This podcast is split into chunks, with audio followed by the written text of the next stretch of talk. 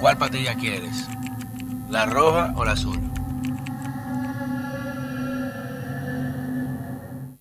Señores, bienvenidos a otra entrega de este su canal de YouTube, Pedro Manuel Casals, el cuarto bate. Recuerden siempre suscribirse y encender la campanita para que le lleguen los mensajes de manera inmediata al momento que estemos subiéndolos. Y, obviamente, impulsados en todas las plataformas digitales por nuestro ingeniero nuclear Rocco Reyes, que está en Apple Podcast, Spotify, YouTube, todos lados. Y próximamente vienen otras sorpresas que vamos a estar llevándolo a ustedes para seguir expandiendo esta comunicación alternativa que tanta falta hace hoy en día donde la narrativa está dominada de manera unidireccional totalmente prácticamente por una sola corriente. Y aquel que se atreva a nadar contra esa corriente, bueno, te sacan de la carrera. Y eh, hay muchísimas paradojas eh, centenarias del te lo dije, del patocito mentiroso, de, de, de diferentes cuentos y tradiciones en las que una desgracia se advierte, no, no, no, hacen caso y se da. Uno no se alegra de eso. Nunca. Pero carajo, te lo dijimos. Hago esto porque a pesar de los comentarios y mucha gente que, ah, que tú no estás aquí, mire hermano, cuando uno analiza el, y cuando uno conoce la idiosincrasia de los pueblos, y cuando conoce los pueblos, porque uno ha ido, interactuado, tiene relación allá, tiene gente, porque hablan como que si uno está aquí en su casa, fulano, tú nunca, no saben cuáles son los termómetros sociales que uno tiene en esos países para saber qué piensan muchas estructuras sociales de esos países. Y en Colombia no todo el mundo está de fiesta.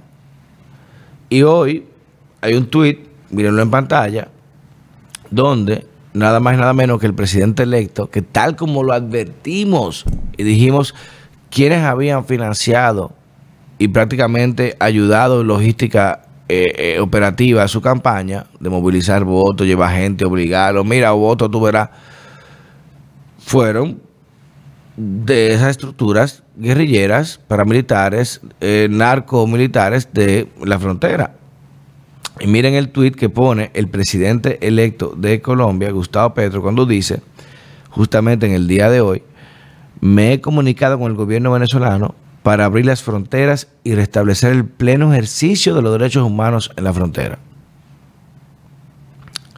O sea, prácticamente está ordenando a sus Fuerzas Armadas, a sus autoridades, de que se aperturen las fronteras entre Venezuela y Colombia. Y no es solamente, ah, que el derecho humano, no. Es que en Venezuela no hay autoridad. En Venezuela ahora mismo, ¿qué es Venezuela? Si tú la frontera de un país que lo que está viviendo, lamentablemente, y todo el mundo lo sabe, es un secreto a voces. El tema del dinero, el tráfico, el contrabando, el tema de la droga. Dígame, ¿y le van a abrir la frontera? A todos esos grupos colombianos que se han ido a refugiar al territorio venezolano. Bueno, le van a quitar el negocio a la trocha. Ya no va que ir por los lados, ya está abierto. Imagínese usted que aquí abren la frontera. Que no, abre la frontera de Haití. Bueno, que no quiero relajar, porque está abierta, pero que lo anuncien. Dios mío, yo me muero. ¿Y qué implica esto para el continente? Ya en la mayoría de ciudades fronterizas, específicamente Colombia, había un gran disgusto con el tema venezolano porque había lleno de venezolanos huyendo de la miseria de su país y gente en la calle, eh, en, los centros comerciales, en los, los parques, en todos lados. Imagínense ahora.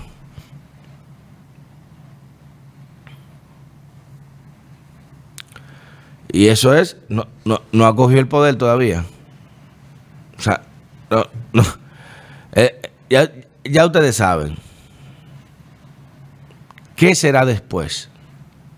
Y reitero, ¿cómo se sentirán esas Fuerzas Armadas colombianas? Teniendo ahora que mira que todos los lucharon, que proteger fronteras, abran y ver los padres de ellos venezolanos muertos de risa. Ah, te lo dije, pendejo. Uh, entra, fulano, mira, te tienes que dejar entrar, no tengo nada. Qué fuerte. Hasta una amenaza. Ah, que tú rechazaste a una gente, que te manda un tipo ahora, te pueden matar ahí mismo adentro. Y al otro día se va.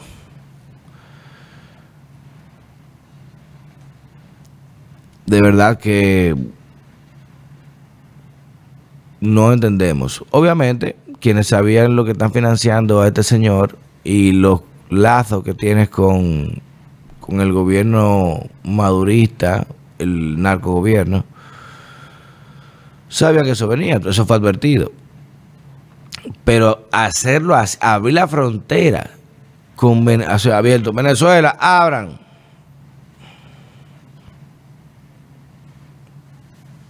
Eso es un mensaje. Eso es un mensaje. Y usted dice, bueno, un mensaje no, humanitario, humanitario no. Pues Colombia tampoco es la potencia económica del mundo, ni de América. Y en Colombia hay mucha gente pasando mucho trabajo. Y hay mucha pobreza también. El que ha ido allá a cualquier eh, región sabe que hay mucha pobreza.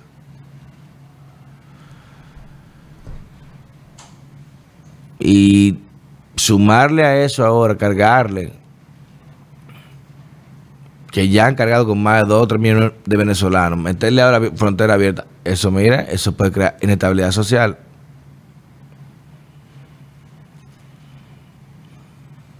Y el tema de la autoridad, el tema de Y muchos jóvenes no entienden eso. No, que los falsos positivos, no, que tú no entiendes que estamos hartos. La derecha no ha obtenido pobre. Ah, está bien. Dios quiera.